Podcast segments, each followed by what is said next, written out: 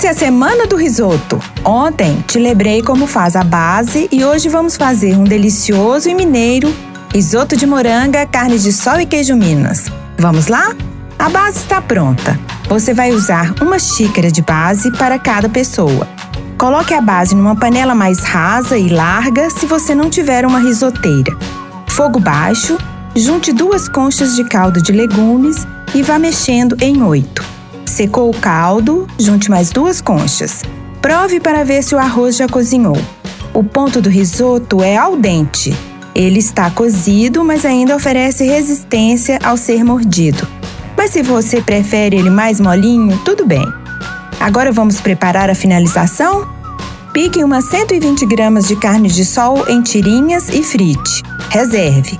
Cozinhe uma xícara de moranga e amasse grosseiramente, deixando alguns pedacinhos.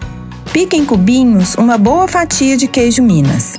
Quando o arroz estiver quase cozido e com caldo ainda, junte os ingredientes reservados e misture delicadamente. Fogo sempre baixo e fazendo um oito no fundo da panela. Assim os sabores se misturam. O arroz está cozido? Tem que ter um pouquinho de caldo ainda, tá? Tá na hora de finalizar o risoto. Desligue o fogo, junte duas colheres de sopa de manteiga, um punhado de queijo parmesão ralado, misture, prove para acertar o sal. Se precisar, coloque mais um pouquinho. Os queijos, a carne e a manteiga já têm sal, então cuidado para não desandar o prato. Está pronto! Sirva com salsinha picada por cima e um fio de azeite. Mas sirva logo, porque risoto frio não fica bom. Amanhã tem mais risoto. Te espero.